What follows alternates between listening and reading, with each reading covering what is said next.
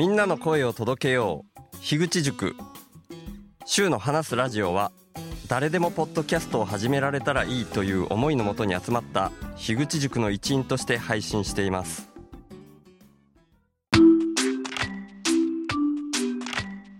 前回からの続き。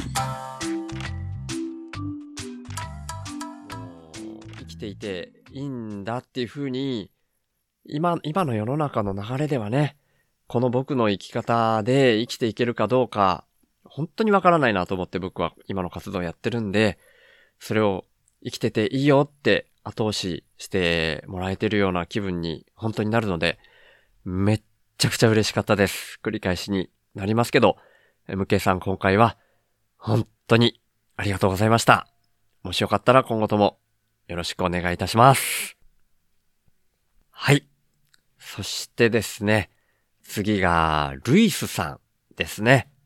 8月19日朝10時20分ぐらい、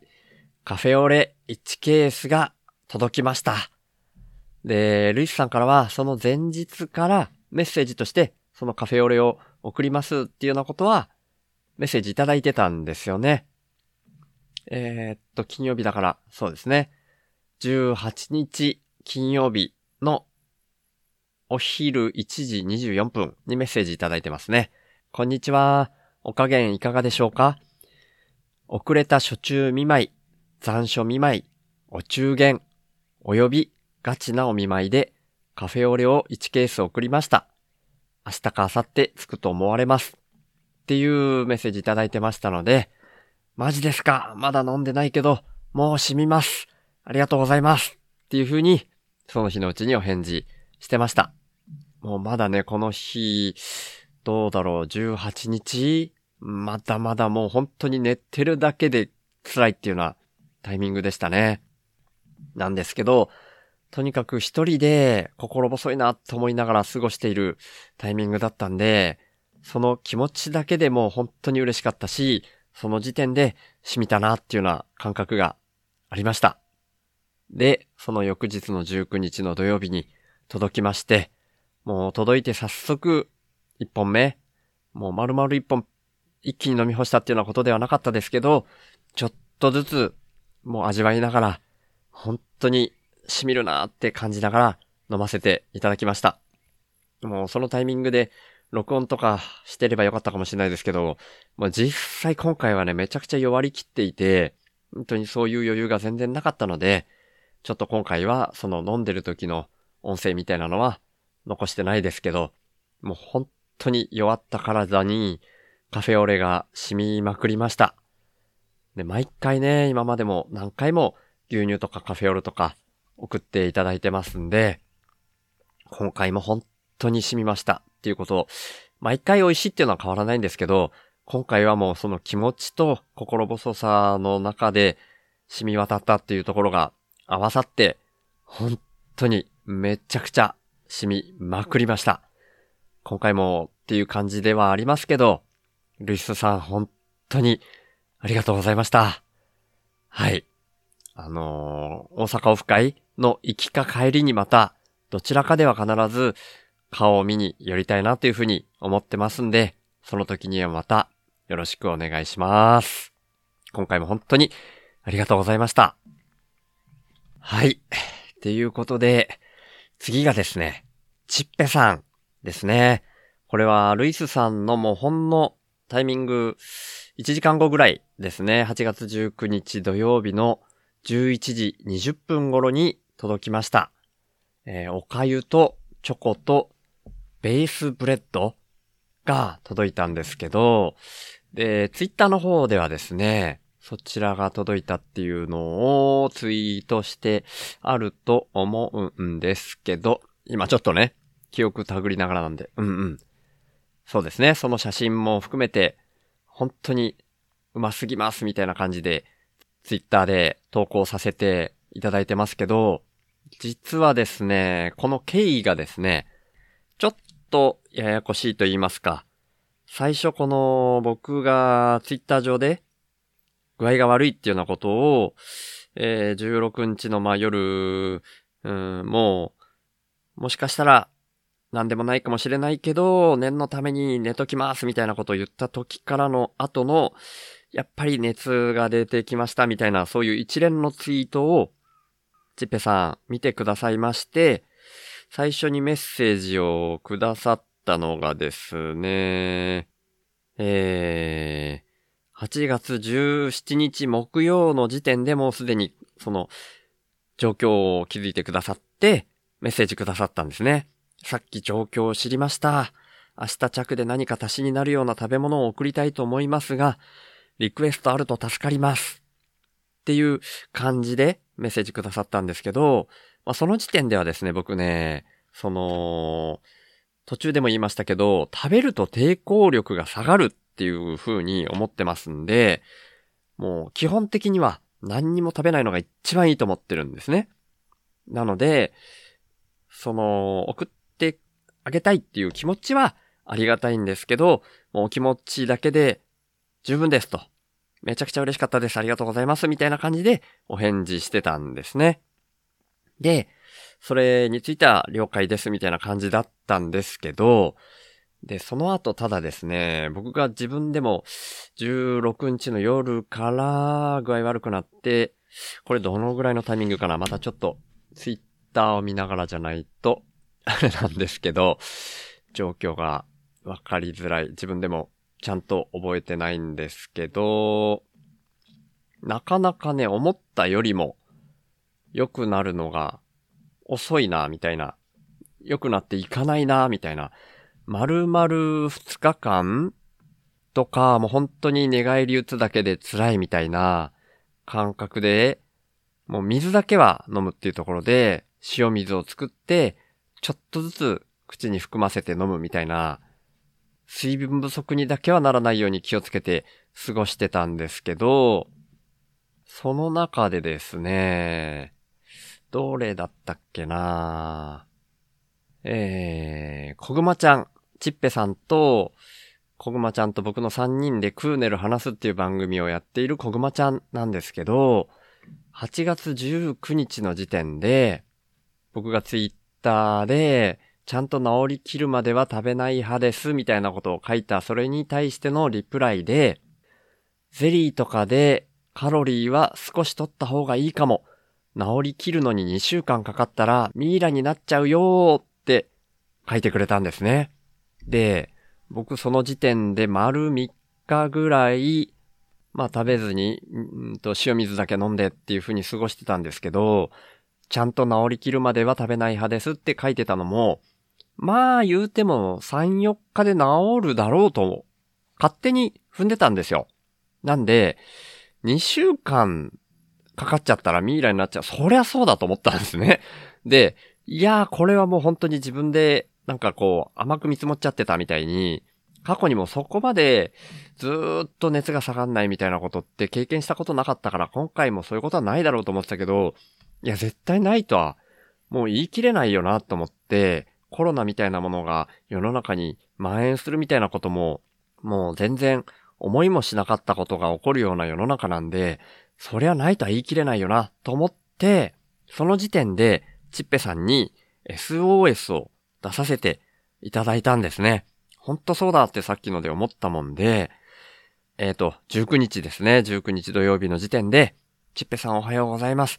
まだ出かけられそうにないので、可能であれば、ゼリーを所望いたします。っていう風に、さっきのこぐまちゃんのツイートも添えて、メッセージさせていただいたんですね。そしたらですね、お返事で、もうすでに送っておりますっていうお返事だったんですよ。まあ、あの、メッセージとしては、ああ、ゼリー気づけんかった、了解ですみたいなこともその場で書いてくださってたんですけど、そのメッセージの中で、今日午前中に小包が届く予定です。っていうんで、さっき言ったようなおかゆとベースブレッドとあとはチョコレートも入ってたんですけど、それが届いたっていう経緯だったんですね。で、なんで、あ、もうメッセージとして入れ違っちゃったから、そのゼリーっていうのは、その、チッペさんとしては思いつかなかったっておっしゃってくださってもいたし、でも、ただそれも、ただ一つの、なんか、例として、こぐまちゃんがゼリーっていう風に言っただけなので、もうお粥が来たんであればもうお粥で全然十分だろうっていうふうに僕も思ったので、もう本当は治りきってから食べるっていうのがいいかなと思ったんですけど、せっかく送ってきてくださったので、そのお粥とかベースブレッドとかを食べさせてもらって、めっちゃくちゃうまいっていうようなツイートをしたっていう、そんな流れになってるんですけど、そしたらですね、僕はこの話の流れで、もうそのゼリーって僕言っちゃったけど、そのお粥が届いたんで、もうそれはそれで十分だっていうのはツイートもさせてもらったし、伝わったかなっていうふうに思ってたら、チッペさんの中で、そのゼリーはゼリーで、また準備してくださって、さらに送ってくださってたんですね。なので、それがまたその次の日に実は届いてまして、これはもうチッペさんが、なんか、もう、二日目のやつはツイートをしなくても、みたいな感じでおっしゃってくださったのもあるし、ちょっとなんかご自身の中でも気にされてる部分があるのかな、みたいに感じたので、ちょっとこういう細かい経緯を丁寧に喋ることができる週の話すラジオの方だけでご紹介させていただきますねっていう話になってまして、で、今お話をさせてもらってるんですけど、そんな経緯があったので、ツイッターの方では最初のおかゆの方しかツイートをしていないっていうような感じだったんですけど、その翌日の8月20日にですね、今度はそのゼリー、こんにゃく畑のゼリーとか、あとはですね、ちょっともう全部すでに食べ終わっているものなので、今写真を見ながらなんですけど、お菓子とかもね、いくつか入ってて、かりんとうとか、寒天とかも入ってたんですけど、あとはさらに、今度は市販のお粥。あの、初日に届いたお粥は、ちっぺさん手作りのお粥と、まあ市販のお粥の2種類だったりしたんですけど、今回は市販のお粥が2つと、甘酒も今回は入ってました。で、実際ですね、16日の夜から寝始めて、17日、18日はほぼ食べずに、19日に届いたチッペさんのおかゆとか、ゼリーとかそういうのをちょっとずつ食べ始めさせてもらって、19日、20日、21日、22日まで持ったかなああ、なんかすごいな。4日分も持ったっていうことですね。はい。もう、チッペさんが、それ送ってくださったことで何とかして生き延びたっていう感じですね。今こうやって振り返ってみると。もう本当に命の恩人と言っても過言じゃないかもしれないです。チッペさんの送ってくれた食料のおかげで、最初はまあちょっとずつ食べてっていう感じだったんですけど、治りきるまで食べない方が免疫力も下がらないと思ってたんですけど、食べ始めてちょっとやっぱエネルギーが湧いたみたいな気分もあったので、免疫力を下げない程度に、ちょっとずつだったら食べてっていうので、並行してやっていった方がいいんだなっていうふうに今回思いました。なのでそれを本当に支えていただいたのは今回チッペさんという形になりますので、チッペさんいなかったら本当にやばかったですね。ちょっと自分で、まだね、18、19、うーん、20日とかに出かけて、運転して出かけてっていうのはまだまだ厳しい状況だったと思うんで、本当に助けられました。ちっぺさん重ね重ね今回は本当にありがとうございました。命の恩人です。今回、そのおかげで今だんだん回復してきてるっていうのもありますので、大阪オフ会にもなるべく元気になっていきたいなと思ってますんで、その際には行きか帰りにやっぱりちっぺさん家に寄らせてもらって宿泊させていただこうと思っております。その時にはまたよろしくお願いします。今回本当にありがとうございました。はい。そしてですね、もう時間的にはもうその1分後ぐらいっていうタイミングだったんですけど、まあネットでストライプの方で入っていたっていう感じなので、気づくのはもうちょっと後になったんですけど、ケンデアくんですね。ケンデア君も過去に何回かご紹介したことがあると思います。で、インプットとしては、今回は途中でミコ店長の時にお話しした完全人間ランド月始めスポンサー用インプットの方に100円インプットしてくれました。まあなんて言っても、ケンちゃんは中学2年生ですからね、まだね。いや、中学2年生からインプットをもらう50歳ってどうなのよっていう気分がもちろんあるんですけど、ここはね、もう、そういう気持ちとして、過去にも、ケンちゃんからは手紙っていうインプットっていう形で、インプットをご紹介させてもらったみたいなこともありますし、まあさすがに100円ぐらいであれば、ケンちゃんにとっても負担にならないんじゃないかなみたいなところもあったので、甘んじて受けさせていただいたっていう経緯があります。本当にね、額じゃなくて気持ちが嬉しいっていう話ですよね。なんで、完全人間ランドの月始め読み上げのための窓口、こちらにどのぐらい入れてもらえるかで、僕が今後も月始め読み上げ用のスポンサーを続けることができるかっていうのが変わってきますんで、100円とかであっても全然構わないです。続けてもらいたいなっていうふうに思ってくださる方がいらっしゃいましたら、そちらの方から入れてくださったら嬉しいかなっていうふうに思います。ケンちゃんも今回も本当にありがとうございました。はい。そして、今回ご紹介するのは次が最後になりますかね。ムニットさんですね。ムニットさんも月額サブスクのインプットをすでにしてくださってる方です。久しぶりに今回ご連絡があって、あとインプット自体も入ってきたっていう感じだったんですけど、8月20日の夜9時過ぎに、週が議地間リアルオフ会に参加するためだけのインプット窓口、こちらに1000円インプットしてくださいました。いや、ムニットさん今回も本当にありがとうございます。で、メッセージもいただいてまして、えー今回、週さんの議地間大阪オフ会参加にとりあえず1000円インプットいたしました。週さんのいないオフ会など考えられないと思います。私は陰ながら大阪オフ会の正解を記念する立場です。ホテルに泊まらずに車中泊したいとおっしゃっていましたが、宮崎から大阪まで車を運転して行かれるのですか？参加するための費用がどのくらいかかるのかよくわかりませんが、資金は順調に集まっているでしょうか大阪オフ会の様子も、本田兄弟紹介さんのそうめんオフ会のように、開催後に配信されるといいな、と思っていますが、そこに周さんがいなかったら、とても寂しいです。っていうことで、そういう動機で今回送っていただいたっていうことみたいでした。で、僕がちょうどまたこの風邪ひいて具合が悪いっていうタイミングだったので、ちょっとそのメッセージに気づくのも遅れてしまって、で、21日月曜日の夜になって、メールに気づくの遅くなってしまってごめんなさいっていう感じでお返事差し上げたんですけど、そしたらですね、その、ムニットさんはツイッターの方あまり見られない方なんじゃないかなと思うんですけど、ちょっとびっくりされたような感じで、体調を崩されていらっしゃるとは、夏バテされたのでしょうかみたいな感じで、お返事くださいました。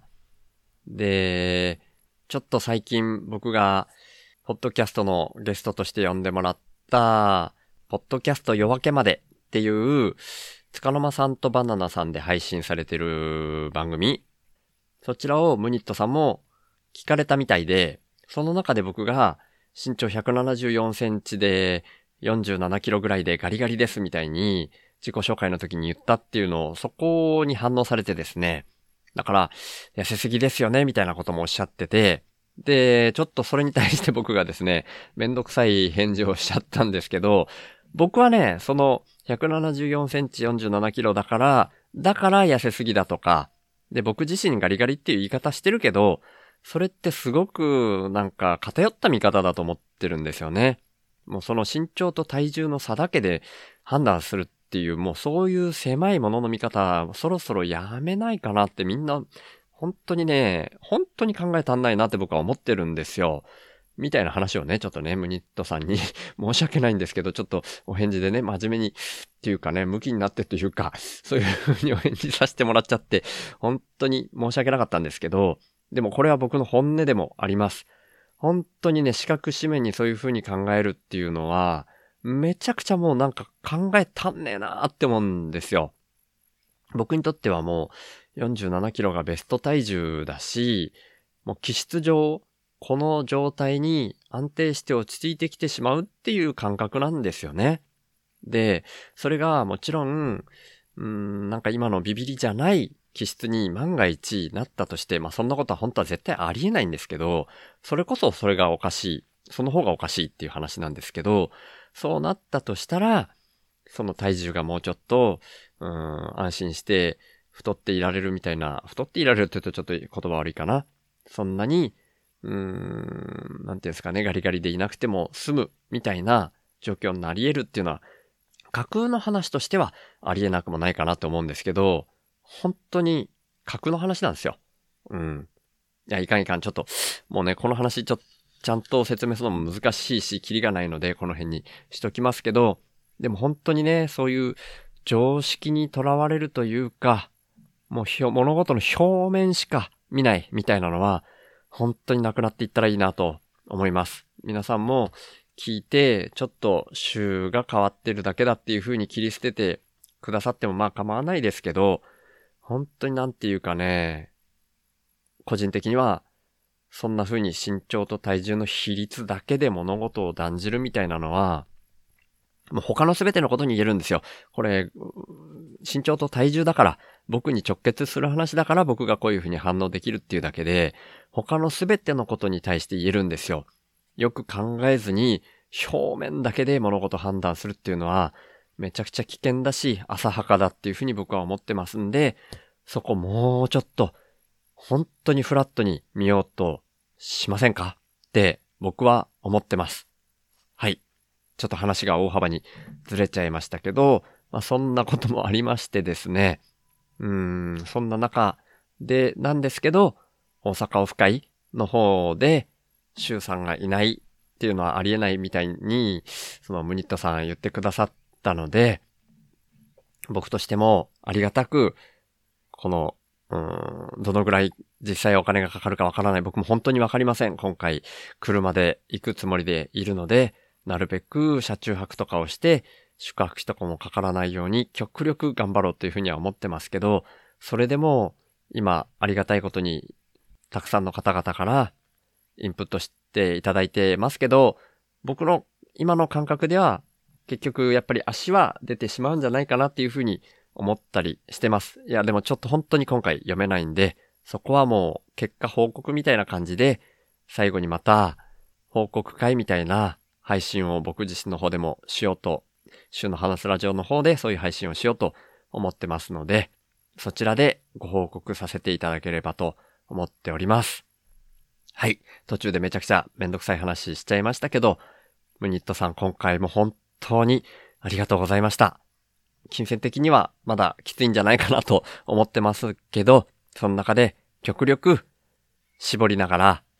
目いっぱい大阪オフ会を楽しんで来れたらいいなというふうに思っております。はい。で、そんなムニットさんの宣伝したいことなんですけど、さっきもちょっとお話しさせていただきました、つかの間さんとバナナちゃんがやってるポッドキャストですね。そちらにゲストとして呼んでいただきましたけども、ポッドキャスト夜明けまで、ナンバー11、ゲスト週3、前編、振り返れば週がいる。こちらをですね、宣伝してほしいこととして、えー、お伝えいただきました。すいません。僕がゲストに出てる回なのに、ムニットさんの宣伝したいことっていうことで、ちょっと恐縮なんですけども、はい。その言葉通り、そちらを宣伝したいことということで、ご紹介させていただきました。後編も楽しみですっていうふうに言ってくださってますね。いや、本当にありがとうございます。僕もこれ、後編出るのは楽しみにしてますんで、皆さんももしよかったら聞いていただければと思います。重ね重ねになりますけども、ムニットさん本当に今回はありがとうございました。はい。以上ですね。いやー、もうちょっとね、病み上がりっていうこともあるんで、今回全部読み切れるかなみたいに思ってたんですけど、一応、ほぼ予定していたことは全部お話できたんじゃないかなというふうに思います。本当に今回は体調不良になってしまったっていうところで、そこでいろんな方にご心配もおかけしちゃいましたし、ジペさんみたいに実際物理的に助けていただいちゃいましたし、本当に感謝しかないです。それに加えて今回は、一番嬉しいっていう風に過去に何回か言わせてもらってた月額サブスクの方のインプットをもう久しぶりに MK さんの方から入れていただいたっていうのもありますので、本当にありがたい。もう感謝しかないです。この場を借りまして、インプットをしてくださったすべての方々に改めてお礼を申し上げたいと思います。皆さん本当にありがとうございました。で、大阪オフ会、まあ何回か話題として上がってます大阪オフ会に、もう今後の目標っていう意味で言うと、もうそこに集中したいと思ってます。なんで、この配信、まあちょっと編集もちょっと頑張らないといけないですけど、編集して、配信をして、で、その後はまた極力休みながら、なるべく関西オフ会に響かないように早く直して、で、万全の体制で関西オフ会目いっぱい楽しんでいきたいと今のところ思っております。なので、現時点でもまだ窓口はオープンしてますし、で、本当にしつこいかもしれないですけど、それであってもめっちゃくちゃ一番嬉しいのはやっぱり月額サブスクのインプットです。もうこれは全ての基本になるんですよね。なんか、単発のインプットでしかインプットできないっていうお気持ちはもちろんわかりますんで、そういう方はもう本当に無理はしないでくださいっていう感じなんですけど、僕からしてみたら、もう月額の固定費がどんどんどんどん、この、なんていうんですかね、器の下に穴が開いていて、そこからどんどんどんどん漏れていってるっていうような状況なので、それに対して上から水をこう足すみたいなのが単発インプットのイメージなんですよね。で、それに対して、その穴を塞いで漏れないようにしてくれる効果があるのが月額サブスクのインプットなんですね。まあ今は月額の僕の出費の額である5万円に対して、えー、1万円ぐらいの金額っていう風になってるんで、まだまだ5分の4ぐらい穴が開いている状態なんですけど、そちらの穴をちょっとずつやっても塞いで、塞ぎ始めてくれるっていうのが月額サブスクのインプットになりますんで、本当に一番嬉しいのは僕としては月額サブスクのインプットですっていうことだけ本当にしつこいんですけど、今回も重ねて言わせていただきました。もしよかったらそちらの方本当に可能であれば気にかけていただければと思います。よろしくお願いします。はい。でですね、この週報インプッターのご紹介っていうのが、前回配信までの山村達也さんのゲスト会のシャープ1の冒頭、シャープ1が始まる直前にご紹介したっていうのが最後だったと思うんですけど、その後ですね、達也さんゲスト会が終わった時の最後の僕の定型文の読み上げの後に、スポンサーの方々のお名前の読み上げっていうのをしていなかったので、いつもであれば、この直近の週報インプッターになってくださった方を、他の方よりもちょっと大きい声で呼ぶっていう風にさせてもらってましたので、そちらがまだできていないっていうことで、今回はですね、今日ご紹介させていただいた方々に加えて、前回のえっ、とね、配信で言うと、山村達也さんゲスト会のシャープ1が、えっ、と、何日配信の分だ ?8 月10日配信の時点でご紹介させていただいた、えー、ちょっと被ったりもしてますけど、たかしさんと、ジョンさんと、モリリンさんについても、今回、週報インプターとしてご紹介させていただいた方々と同様、ちょっと大きな声で読み上げさせていただきたいと思ってますんで、よろしくお願いします。